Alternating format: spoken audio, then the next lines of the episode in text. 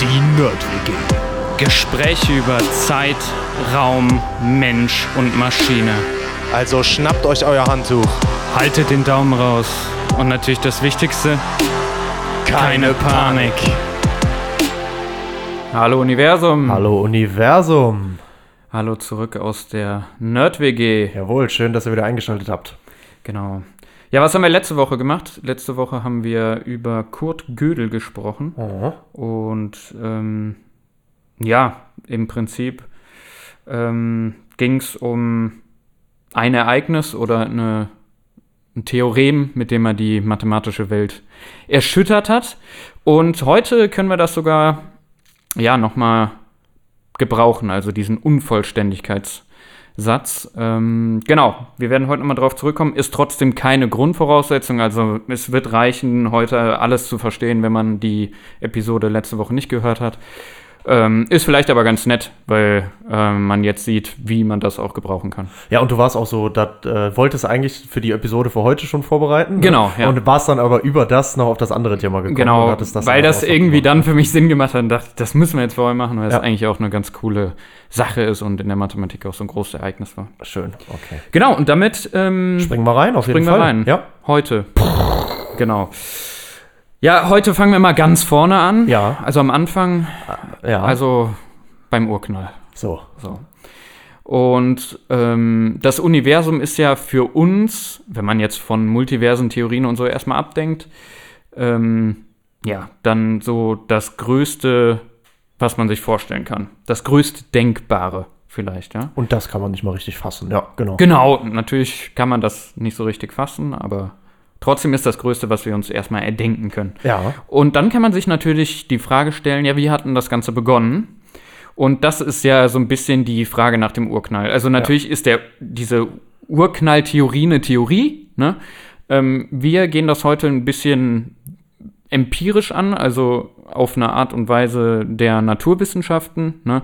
Was kann man im Prinzip noch messen? Was ist messbar und wohin führt mich das? Ähm, wir nehmen also das, was wir jetzt auch schon über viele Episoden gelernt haben und reisen zurück zum Urknall. Cool, sehr schön. Genau. Ähm, genau. Was müssen wir dazu tun? Wir starten jetzt und ähm, wir reisen in der Zeit immer weiter zurück ähm, und fragen uns wieder und wieder, was war denn davor? Ja, davor war die Episode davor und da ging es um den Gödelschen So, Unvollständigkeitssatz. Ja, also ne? gehen wir erstmal nur eine Woche zurück. Genau, Ja. genau. Wir gehen erst nur eine Woche zurück, wir gehen weiter zurück.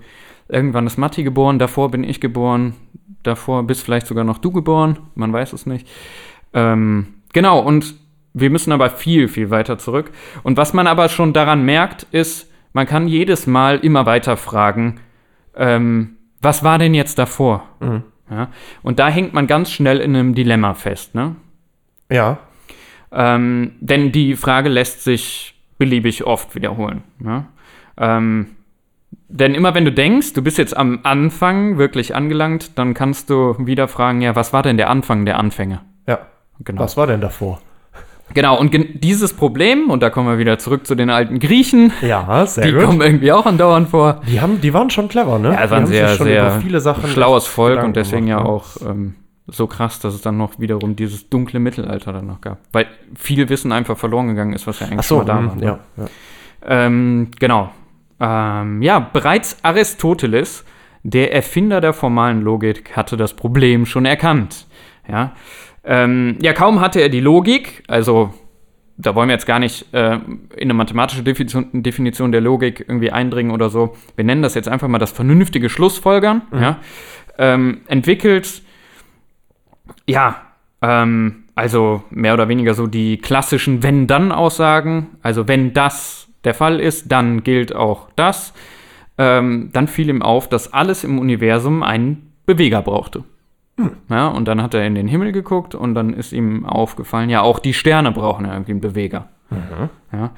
Ähm, ja, und dann kommt man wieder an den Punkt, dann kann man sich fragen, ja, okay, wenn die Sterne einen Beweger haben, was hat denn jetzt den Beweger bewegt? Es geht dann Ne? wieder genauso zurück. Genau. Ne? Aber ja, was und hat dann, den Beweger, vom des Bewegers. Ja, ja, genau, ja. genau, ja. Ja. Das ist der sogenannte infinite Regress. Ja, macht Sinn. Ja, also in der Mathematik und in der Informatik bezeichnet der, dieser infinite Regress ähm, den endlosen Selbstaufruf. Ja. Ja, und damit haben wir auch schon. Kennt man vom Programmieren. genau, genau. Ja. Endlosschleife gebaut. Genau, Ja, genau. Ja. Ja, und damit haben wir auch das Problem schon erkannt. Wir können keine Antwort auf den Anfang der Anfänge finden. Somit würde ich sagen, Zeit Ja, zum Abschalten. Zeit zum Abschluss. Schön. Genau. Nee, ähm, was wir aber ja letzte Woche gelernt haben, da Ja. gab es so einen relativ geschickten Ja. Mathematiker, Ja. 24 Jahre alt, Kurt Gödel. Und der hat bewiesen, dass alle starken Aussagesysteme mindestens eine Annahme besitzen. Und diese Annahme können sie nicht selbst erklären. Ja, das heißt, nochmal mit anderen Worten vielleicht, wenn ich ein System oder eine Theorie habe, die beispielsweise solche Wenn-Dann-Aussagen macht, dann gibt es da bestimmte Regeln, nach denen ich diese Theorie oder dieses System aufbaue. Und mit diesen Regeln selbst gibt es mindestens eine Annahme, die das System anhand seiner Regeln nicht beweisen kann. Ja. Ja? Sondern das, Das muss heißt, ich muss eine als gegeben, Grundannahme Genau, ich muss das als gegeben annehmen. Ich muss das irgendwie Genau. so, das gilt jetzt. Und wenn, ich, wenn das tatsächlich gilt, wenn, dann kann ich die ganzen anderen Sachen machen. Die anderen Sachen kann ich dann auch mit dem, was ich dann damit festgelegt habe, beweisen. Diese eine Aussage kann ich aber nicht mit den Sachen, die ich ja gerade habe, zeigen, dass das. Genau. Dass das Im auch so Prinzip ist müsste ich eigentlich. wieder auf so eine Metaebene gehen von, und das ja. mit anderen ja, Sachen noch ja, erklären. von ne? außen quasi wieder drauf Von gucken außen, und dann genau. versuchen noch wieder noch. Ja, mm. Genau. Also bei jeder Frage gibt es eine Annahme, die das System selbst nicht konsistent Mindestens eine wahrscheinlich, ne? Nicht Genau. genau eine, sondern Ja, mindestens genau, eine. mindestens eine. Ja, das, man muss ja immer bei Ja, diesen ja, Beweisen stimmt. so Ja, korrekt muss man sein. sehr korrekt muss man immer stimmt, korrekt genau. sein. Ja, und ähm, wenn man jetzt die, also jetzt nehmen wir natürlich die Frage, was war denn der Anfang? Ja. Ähm, und da kommt man dann auch schnell dahin, dass man sagen würde, ja, okay, was war denn jetzt diese eine Annahme, die ich machen muss, ne? Also, damit das alles, damit diese ganze Kausalkette bis heute, so dass wir hier sitzen, so gilt. Ja? Das ist jetzt die Frage, die wir uns heute stellen wollen. Und da kann man, oder wer redet einem immer gerne da rein? Theologen. Ne? So. Und die hatten halt schnell eine Antwort gefunden, ja, Gott. So. Und Der, ähm, der Beweger, der Beweger, der Beweger, der Beweger, der Beweger. Gott. Gott. Ja. Genau, ja, so ungefähr. Und was wir aber jetzt heute machen wollen, ist, wir wollen die Frage wissenschaftlich stellen. Und das ist noch gar nicht so lange her, dass die überhaupt so gestellt wurde. ja, aber machen wir das doch mal. Wer ist Genau. denn der Beweger von Gott? genau, genau, so, könnte, so würde man dann argumentieren. Ne? ja. Ähm, ja, wann Noch das nicht das so lange erste, heißt? Noch nicht ja, genau, ja, wann das okay, das ja. erste Mal geschehen ist, ist tatsächlich erst Ende des 20. Jahrhunderts. Mhm. Ähm, vorher dachte man einfach, das Universum wäre ewig. Das heißt, es gibt unendlich diesen. Anfangspunkt Ja, gar ja, nicht. Ja, ja. unendlich ist jetzt wieder was anderes, ne? Ah, aber ähm, das kann ja auch unendlich sein, aber nicht ewig. Da hatten wir auch schon mal. Musst du vielleicht noch mal Oh, da reinhören. muss ich aber noch mal reinhören. Da ich Genau. noch gar nicht. Ja. Ähm, genau, vorher dachte man einfach, das Universum wäre ewig. Das heißt, es gibt diesen Startpunkt nicht. Da sind wir Ja. wieder bei so Rand und sowas. Ah, ja, klar. Ja, ja, ja, ja. Jetzt habe ich ja ja, Unterschiede. Wir leben wir in einem riesigen Donut. Genau, ja, genau. Ja, Ja, ja, ja, da, da sind wir wieder, genau. So, ne, also, äh, dass es überhaupt diese Annahme gibt oder diese Hypothese, es gibt wirklich einen Startpunkt, ne, rein zeitlich gesehen, wenn man das jetzt als so einen Zeitstrahl sehen kann, die ist noch gar nicht so lange her. Also Ende des 20. Jahrhunderts, Ende 1940, da ähm, kam das auf in einer Radiosendung, da hat mal jemand gesagt, ja, es gibt jetzt eine neue Theorie, Urknalltheorie, also diese Big Bang Theory. Mhm. Ähm, genau, erst Ende der 1940er Jahre. Und damit ist nicht nur die Fernsehserie gemeint. Damit ist nicht nur, aber auch Aber die auch. Fernsehserie gemeint, genau. Ähm, also wie könnte eine empirisch saubere Antwort auf die Frage nach dieser Grundannahme, also das eine Ding am Anfang aussehen? Das ist das, was wir uns fragen. Und ähm, ein Tool, was wir dann eigentlich immer benutzen, ist Physik. Ne? Also wie könnte man so eine so physikalisch so einen Anfang definieren? Das versuchen wir jetzt mal. Ähm, ich habe eben das Wort empirisch benutzt. Im Prinzip geht es darum, dass wir ähm, eine messbare Hypothese aufstellen, was der Anfang ist. Ja? Ähm, genau. Und hier kann man einen Standpunkt vertreten und deswegen ist gerade dieser Gödelsche Unvollständigkeitssatz so wichtig. Ähm, wir sehen die Natur, wenn man das macht, als Ganzes. Ja? Und wenn du da jetzt an diesen Gödel denkst, dann sehen wir die Natur hier als Ganzes, weil wir sagen, die Natur ist ein System und das folgt bestimmten Regeln. Ja? Und diese Regeln, da hatten wir schon mal dieses Beispiel Schachspiel, ne? was, für, was für Regeln gibt es, damit ich dieses ganze Spiel verstehe. Diese Regeln sind die Naturgesetze, die wir rausgefunden haben, eben durch einen empirischen Ansatz. Das heißt, wir messen Dinge, versuchen die zu erklären und merken dann, ja, okay, wir stellen eine Theorie auf und diese Theorie lässt sich dann durch Experimente beweisen. Genau, Ne? zum Beispiel, dass eine Katze immer auf ihren vier Pfoten landet. Genau. Dann muss ich das nur oft genug ausprobieren. Irgendwann kann ich dann sagen, ist bewiesen. Ist Genau. so. Ja. Ja. Also natürlich heißt das nicht, dass wir schon alle Naturgesetze herausgefunden haben, das wollen wir nicht behaupten. Nee. Aber wir nehmen an, dass wir nur diese Naturgesetze benutzen dürfen, um eine Theorie aufzubauen. Also jede Theorie, die wir aufbauen, wird mit diesen Naturgesetzen aufgebaut. Genau, und da Ja. haben wir ja auch über die Zeit schon immer mehr gemerkt, dass manche Theorien vielleicht dann sogar auch nur hier gelten, im Großen aber dann wieder andere und sowas. Ne? Da haben wir auch schon ein bisschen drüber gesprochen mit Relativitätstheorie und all solchen Sachen. Genau. Und was gegangen. bedeutet das jetzt nochmal, vielleicht genauer gesagt, wir betrachten die Natur als Ganzes. Das bedeutet, es gibt hier keine Lücken. Das heißt, die Naturgesetze, die wir kennen, die gelten im ganzen Kosmos. Ja, das, was wir hier auf der Erde herausgefunden haben, die, die Annahme ist, dass das im ganzen Kosmos gilt. Ja, und da hatten wir auch schon, da sind wir auch schon in einigen Episoden drauf gekommen. Genau. So, und mit diesen Gesetzen, Naturgesetzen, bauen wir jetzt Modelle und Theorien. So, und jetzt haben wir sogar vier Episoden über eine sehr große Theorie gesprochen, und das war die allgemeine Relativitätstheorie. Ja. ja. Und wir haben sogar schon mal kurz in einer Episode so einen Blick in diese Quantenwelt Ja. geworfen. Und die andere ähm, Theorie, die sehr große Theorie, die wir haben, ähm, ist die Theorie vom sehr Kleinen. Wenn jetzt allgemeine Relativitätstheorie die Theorie des Großen ist, ne, der Massen, ähm, dann haben wir die auf der anderen Seite die, diese Quantentheorie, also die Quantenmechanik, die Theorie von dem sehr Kleinen. So. Das heißt, was wir heute machen ist, wir nehmen diese zwei Theorien und nähern uns einfach mal ja, den Grenzen dieser Theorien an, weil den Anfang zu finden, das haben wir eben gemerkt, wir müssen immer weiter nach vorne und nach vorne und nach vorne. Das ist eine Grenzwertbetrachtung in dem Sinne. ja. ja. Und dann wäre natürlich ein Ansatz, ich nehme mir beide Theorien und wir gucken uns mal an, was passiert, wenn wir an die Grenzen dieser Theorien gehen. Hm, schön. Ja, das heißt, ja, ja. wir fangen zum Beispiel mal an mit der allgemeinen Relativitätstheorie und machen eine Grenzbetrachtung. So, jetzt ähm, eine Grenze der allgemeinen Relativitätstheorie fällt ja wahrscheinlich direkt ein. Eine wichtige Konstante in der allgemeinen Relativitätstheorie, Die die, eine? Grenze beschreibt, genau, Ja. es wäre zum Beispiel die Lichtgeschwindigkeit, ja. Ähm, genau. Das heißt, wir haben diese Lichtgeschwindigkeit. Und die Lichtgeschwindigkeit, das haben wir auch schon besprochen, das ist die maximale Wirkungstransportgeschwindigkeit. Ja? Ich kann keine Information schneller transportieren als mit der Lichtgeschwindigkeit. So. Ähm, ja, wie, wie hängt das jetzt mit, mit Massen zusammen? Also wenn wir, ne, wenn wir das Universum als die Masse oder das Objekt betrachten, wo wir uns den Anfang angucken können oder wollen, ähm, wie hängt das dann mit dieser Lichtgeschwindigkeit zusammen? Warum ist die interessant? Ähm, da kann man eine Frage betrachten, ähm, die haben wir auch schon mal so betrachtet, um zu sagen, ja, okay, es äh, kann nichts schneller sein als die Lichtgeschwindigkeit.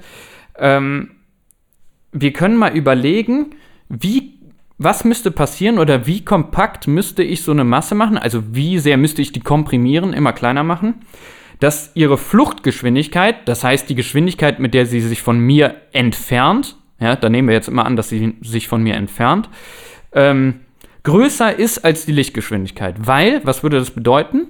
Ab dem Zeitpunkt könnte ich ja keine Information mehr über diese Masse kriegen.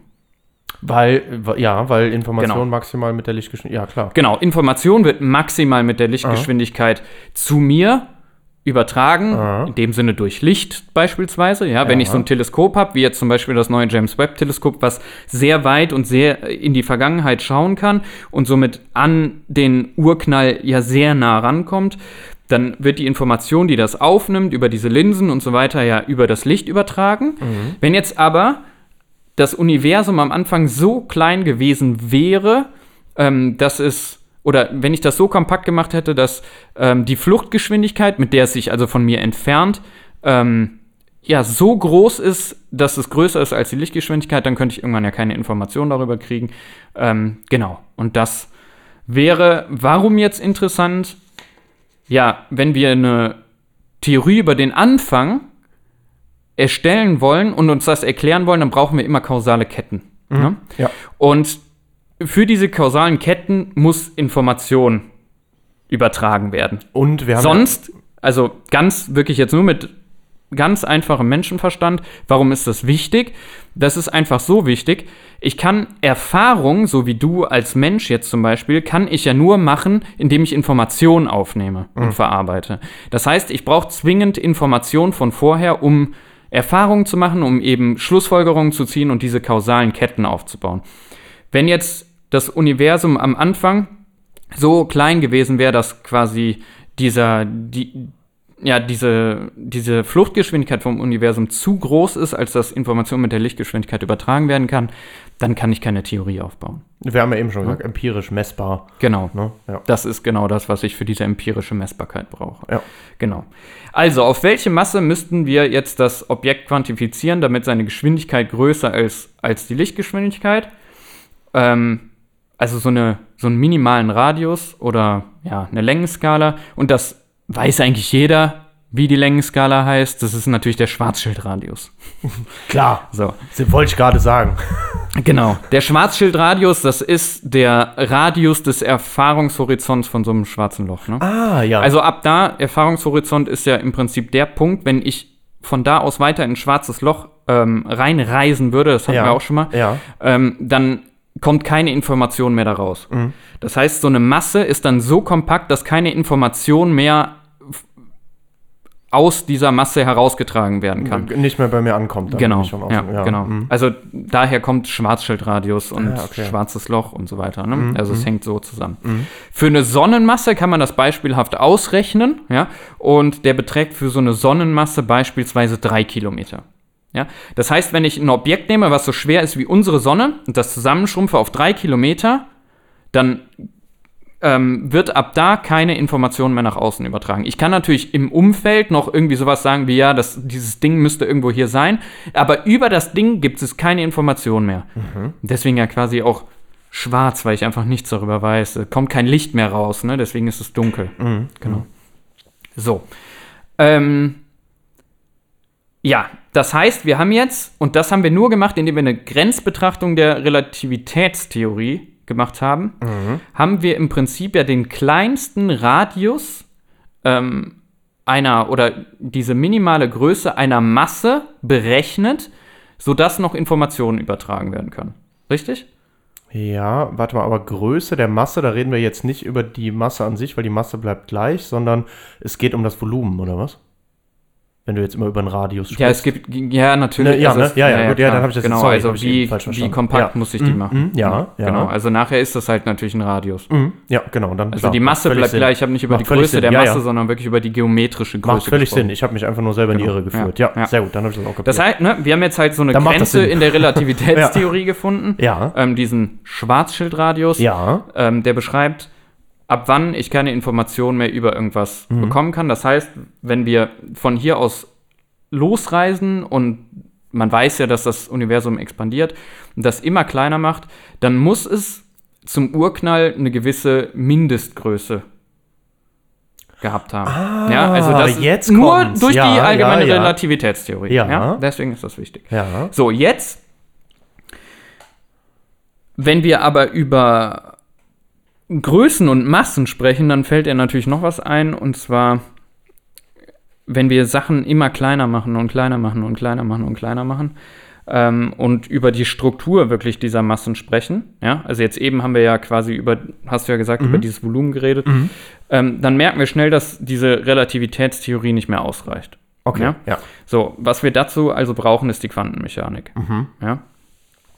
Ähm, das heißt so ein bisschen, das Allergrößte, also das Universum, ist ja auch mit dem Allerkleinsten verbunden, was wir so kennen, also dieser Quantentheorie. Ne?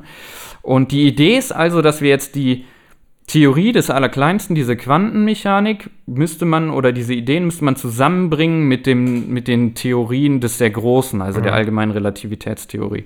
Im Endeffekt, um nachher alles zu erklären, wäre das, das ist diese sogenannte Theory of Everything. Dafür müsste ich jetzt die allgemeine Relativitätstheorie zusammenbringen mit der Quantenmechanik. Da arbeiten Das ist aber gar nicht so einfach. sehr viele Ja. helle Köpfe dran. Genau, Ja. ist bis jetzt nicht gelungen. Ja. Und ähm, ja, die Leute sind auch immer wieder regelmäßig frustriert, weil es so ein Riesenproblem ist. Genau. Haben Aber wir, auch wir schon können- angerissen. irgendwie Haben wir auch schon mal angerissen, ja. Genau, kann man mit Sicherheit auch mal drüber sprechen. Ähm, genau, also, was wir jetzt machen können, ist, ähm, wir haben ja gerade gemerkt, dass es irgendwie damit zusammenhängt, also wenn wir ähm, an diesen Urknall reisen wollen und dann in der Quantenwelt quasi an ja, die Grenzen der Quantenwelt gehen wollen, was müssen wir machen? Alles immer kleiner schrumpfen. Ne? So. Das heißt, wir schrumpfen jetzt mal das Universum. Ja. Ähm, und wenn wir das Universum schrumpfen, dann fällt uns zum Beispiel eine Größe auf, die wir nehmen können. Wir können das einfach mal so groß machen wie ein Atom. Okay, ja. Ja. Jetzt weiß man aber, dass ja ein Atom auch einen Atomkern hat und der deutlich kleiner ist als ein Atom. Das heißt, wenn ich annehme, dass jetzt ein Atom so groß wäre wie ein Fußballstadion, dann wäre im Vergleich dazu der Atomkern ein Reiskorn auf der Mittellinie. Ja. Ähm, also man kann das noch kleiner machen und dann kommt die Kernphysik und da wissen wir auch schon eine Menge drüber. Kernphysik können wir, das heißt, man kann es noch kleiner machen und kleiner und kleiner und kleiner. Und ähm, was dann ein schlauer Kopf, der Herr Planck rausgefunden hat, ist, es gibt eine kleinste Größe und zwar eine kleine, kleinste Wirkungsgröße in diesem Universum. Und das ist das Planck'sche Wirkungsquantum. Ja? Ähm, wir können also auch in der Quantenmechanik was erarbeiten mit dieser Theorie, wo wir wissen, dass das das Kleinste ist, wenn wir Informationen erhalten wollen.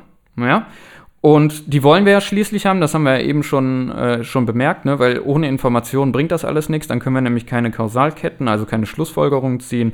Und das müssen wir ja, um diese empirisch diese Dinge zu erarbeiten, also einen Anfang zu erarbeiten. Und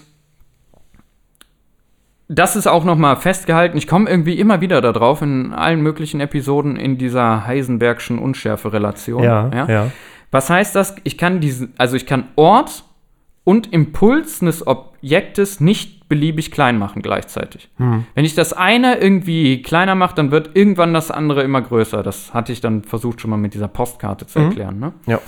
So, und dieses Prinzip, ja, also dieses Unschärfe-Prinzip, dass ich bei einer Masse Ort und Impuls nicht beliebig klein machen kann oder beliebig genau messen kann, zusammen mit dem Schwarzschildradius führt dazu, dass man eine kleinste kausal sinnvolle Länge bestimmen kann in diesem Universum. Also da hat man quasi diese zwei ähm, Grenzen der Theorien zusammengebracht und was man rausgefunden hat, ist, dass es eine kleinste kausal sinnvolle Länge im Universum gibt. Warum kausal sinnvolle Länge? ja, Weil weil ich Informationen blei- Äh, brauche. Genau, ja? das also, gilt nur dann, wenn ich diese Annahme genau, treffe. Genau, ja. Ja. genau. Und ja, die diese kleinste kausale Länge ist jetzt wirklich geometrisch gesehen, wenn ich das immer zusammenschrumpfe, also jetzt annehme, keine Ahnung, das wäre so eine Kugel und ich mache die immer kleiner, drücke die immer weiter zusammen, dann wäre das irgendwann der Anfang des Universums. Ja? Mhm. So. Das ist die sogenannte Plancklänge. Ah, da gibt es so eine Länge dann. Genau, und die ist 10 hoch minus 35 Meter. Also sauklein, kann sich, kannst du dir nicht vorstellen. In Ja, dem Sinne ist ja. einfach sauklein. Ja. So, und ne, jetzt nur daraus, dass ich, dass ich rausgefunden habe, dass es so eine kleinste Länge gibt, kann ich Schulphysik anwenden. S ist gleich V mal T, ja. Mhm. Also Länge ist gleich Geschwindigkeit mal Zeit, also Strecke, Länge Mhm. Ja, ja. ist gleich Geschwindigkeit mal Zeit. Das heißt, wenn ich jetzt die Formel umforme und das Ganze durch die, ähm, durch die Geschwindigkeit teile, und dann nehme ich jetzt einfach wieder, jetzt habe ich kleinste Länge, ja, nehmen wir diese, diese Plancklänge, und jetzt nehme ich auf der anderen Seite als ähm, Geschwindigkeit, nämlich die maximale Geschwindigkeit Also in die diesem Universum, also die Lichtgeschwindigkeit? Dann krieg ich auch eine kleinste Skala für die Zeit. Jetzt geht's aber los. Ja? Das heißt, ich kann die wirklich die kleinste Skala für die Zeit in diesem Universum berechnen. Und da ähm, sprechen wir wieder von der kleinsten sinnvollen Ska äh, Zeitskala, ja, ja. und die beträgt 5 mal 10 hoch minus 44 Sekunden. Ja, klar. Und da ist jetzt interessant, kleiner ist nicht 0, ne? Stimmt. Ist nicht 0. Stimmt, ja. Genau. Das heißt, nur mit diesen zwei Größen, und das kommt jetzt wirklich nur aus zwei Theorien, ne? das kommt Ah, zum ah. einen aus der allgemeinen Relativitätstheorie und aus, ähm, auf der anderen Seite kommt das von der Quantenmechanik. Jeweils eine Grenzbetrachtung sich angeguckt mit den Eine Theorien. Grenzbetrachtung Genau, gemacht, genau, komme ich zu dem Schluss, dass Raum und Zeit für den fundamentalen Anfang dieses Universums festgelegt sind. Ja? Also, ich habe diese minimale Längenskala und die minimale Zeitskala. Genau. Und jetzt kannst du ganz viel damit machen. Ne? Jetzt habe ich zwei Größen und dann kannst du physikalische Formeln benutzen und so weiter. Ich kann ähm, die kleinste äh, kausal sinnvolle Masse berechnen, die Ah. kleinste kausal sinnvolle Energie und so weiter. Und ähm, das heißt, wir können für diesen ursprünglichen Punkt, wo alles begonnen haben muss, wenn man es erklären können will, kann ich ähm, ja alle möglichen Größen ausrechnen. Und wir können also den Anfang des Universums mit Mathematik beschreiben. Ja? Immer mit der Annahme, dass ähm, die Tools, die ich dazu benutze, halt genau die physikalischen Gesetze sind, die wir schon herausgefunden haben. Ja. Ja? Mit dem, ja. Das, das, ist, das ist so das, was wir dafür annehmen. Ja. Und das würde ich in unserem Podcast einfach nehmen als die Beschreibung von diesem Urknall. Wir nehmen da gar nichts Fancy-mäßiges oder irgendwie sowas. Wir nehmen einfach oder stellen einfach fest, dass mit den Theorien, die wir haben, können wir eine kausale Kette herstellen und kommen an mathematische Größen, die den Urknall beschreiben. Ja? Und das finde ich für ein Lebewesen, das einen Erkenntnisapparat von rund 1,5 Kilogramm hat, eigentlich gar nicht so schlecht. Ja? ja. Genau. Und, ähm, Und wer weiß, wo wir noch hinkommen, ne? Also ich meine, das- du hast es ja auch zwischendurch schon gesagt, es ist ja auch Genau. lange noch nicht alles beschrieben und alles Genau. erklärt. Und vielleicht haben wir irgendwann noch wieder neue bahnbrechende Theorien oder Erweiterungen von vorhandenen Theorien, die uns dann dem Ganzen nochmal wieder näher bringen genau. und das noch mehr im Detail beschreiben. Das ist ja aber sehr spannend. Sehr, sehr cool. Das heißt, wir können kleinste Längenskalen, ja. Größenskalen eigentlich beschreiben für den Anfang aller Anfänge, wenn wir es erklären wollen. Und damit würde ich auch sagen, Ja, perfekter Zeitpunkt zum Abschalten. zum Abschalten. Genau. Ja, das ist so das, was man eigentlich so aus Grenzbetrachtungen von allgemeiner Relativitätstheorie und Quantenmechanik machen kann. Ich fand das eine ganz äh, coole Betrachtung eigentlich. Ja, voll, auf jeden Fall. Ja. Genau, weil das auch äh, ja genau dem entspricht, wie man halt als Wissenschaftler arbeitet. Ne? Mhm. Also genau. ja, die auch. Tools nehmen, die man halt hat und dann mal versuchen, damit wieder irgendwie in eine Richtung zu drücken. Das Genau, einfach ne? eine Grenzwertbetrachtung gemacht von passiert. dem, was ich habe und dann. Ja, was heißt einfach super Ja, kompliziert, du ne? musst auch Aber- erstmal drauf kommen, überall. Das ist jetzt Genau. auch wieder einfach dargestellt. Das ist Ja. ja im Endeffekt ein bisschen komplizierter. Ne? Aber Das ist schon cool, das stimmt. Ja. Ja, Die kleinste Zeiteinheit. ja, krass, ne? Ja, schon verrückt irgendwie, Ja. oder? Auch dass das irgendwie nicht null ist. Ja, Ist also auch wäre crazy, irgendwie ne? intuitiv eigentlich, Ja, ne? So das- genau. Generell, ja. Ja. Und trotzdem weiß keiner, was. Also, wo, ne, wenn ich jetzt diese Anfangsenergie hatte, wo das herkommt, Ja, das, wär kannst jetzt- du das niemals mit dieser. Theorie ja, das erklären. ne? Das, eben ist es ja genau. Also, wir stecken so ein bisschen ja in diesem Dilemma. Ja.